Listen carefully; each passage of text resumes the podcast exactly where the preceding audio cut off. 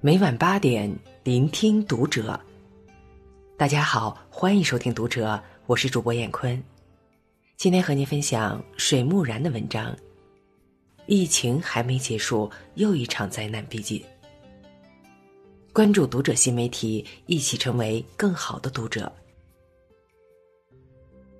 如今，疫情已经波及到了全世界，让很多国家陷入水深火热之中。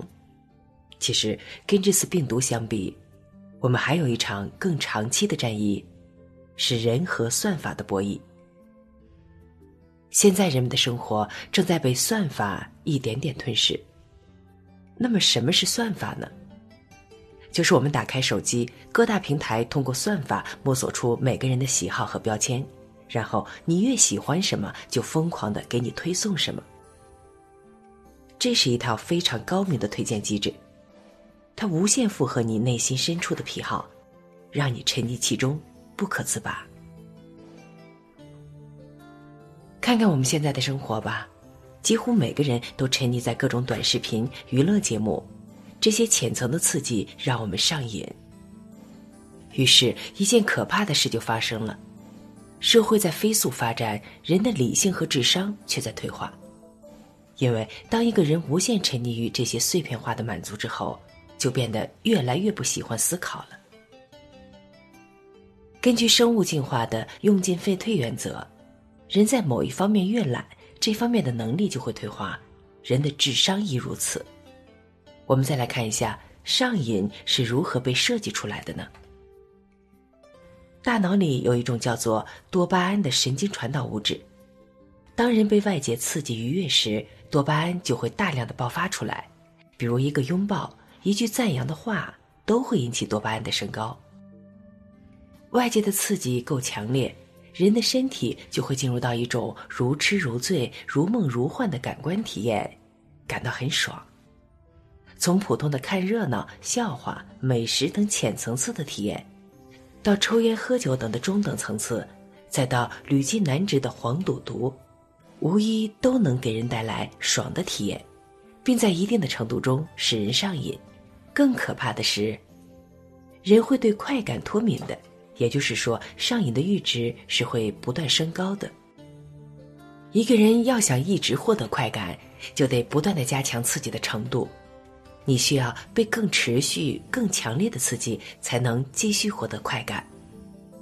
比如，有的人抽烟，从刚开始是两天一包，到一天一包，再到后来要一天两包、三包。鸦片、吸毒、色情、赌博都能遵循这个逻辑。有这样一个实验，在小鼠脑中埋个电极，让小鼠踩踏板放电。每踩一次，电极就会刺激产生多巴胺的神经元兴奋。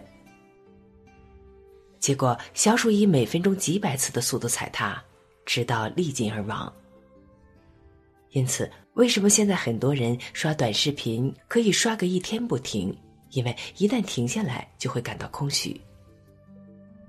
最最可怕的是，这种爽的感觉可以算法设计出来，这就是我们开头提到的。算法让我们持续上瘾，比如各种娱乐 APP 越来越多，大部分 APP 的本质是什么？他们用强大的运算和数据处理能力，通过声、光、交互、反馈等全方位途径，再在各种心理学、消费行为学、神经科学等理论指导下，不断的给你刺激，让你持续的爽，越来越离不开他们。即便像谷歌这样的以不作恶来标榜自己的公司，其产品设计的核心逻辑依然是如何才能提升增加点击率、延长用户使用时间。满足这个逻辑的产品才被定义为好产品。很多 APP，你看打开的越频繁，系统就越了解你的喜好，给你的推送也就越精准。他们就是要无限满足你的胃口，对你轮番轰炸，让你一直爽下去。如果一个人的欲望可以被无限满足，他离灭亡就不远了。互联网是一把双刃剑，一方面给我们提供了各种便捷，但同时也提供了垃圾内容。这些形形色色的垃圾内容，其设计逻辑都是以无限满足人性偏好为标准。与此同时，我们对那些真正有价值的东西视而不见，因为它们太不起眼，太朴实了。我打一个比方，如果你正走在大街上，这边有个哲学家在做演讲，那边有两个女人在打架，你愿意去看哪个？毫无疑问。绝大多数人都会被女人打架吸引，尽管他们扯衣撒泼、粗俗不堪，照样会被人围观。而无论哲学家的演讲多么昂扬、多么有水平，一定鲜有问津。这就叫人性，恶莫大于轻浮。我们总以为这个时代信息传播高度发达，每个人都能随时随地的获取各种信息。而实际上，越是在这样一个似乎什么都能看见的时代，我们越什么都看不见。信息自由传播的时代，并不意味着价值可以自由传播。这个朗朗乾坤、朝朝日月的时代，我们都成了睁着眼睛的盲人。多巴胺满足了人的大脑，算法吞噬了人的智商。其实。人类自从有了科技发明以来，一直在试图掌控自己的命运。但无论怎么努力，最终都会被自己的各种发明创造所束缚，就像作茧自缚一样。这就像孙悟空再大的本领，也翻不了如来佛祖的五指山，最后只有带上紧箍咒去取经。算法，就是人们给自己发明的一个紧箍咒。人生本来就是巨大的枷锁，你不得不重复那些无趣的生活。这个世界也非常有意思，它是辩证的。既然凡是让你感到爽的东西一定会让你痛苦，那么凡是让你感到痛苦的东西，最终也一定会让你功成名就。真正看透这个世界的人，都是在用苦难修行。那些越能让你在当下感到痛苦的事，比如早起、运动、阅读、工作等等，都能让你获得进步和成长。但这些需要一个人有强大的上进心和克制力。人生先苦就会后甜，先甜就会后苦，这也是世界的平衡法则。你在训练的时候很累。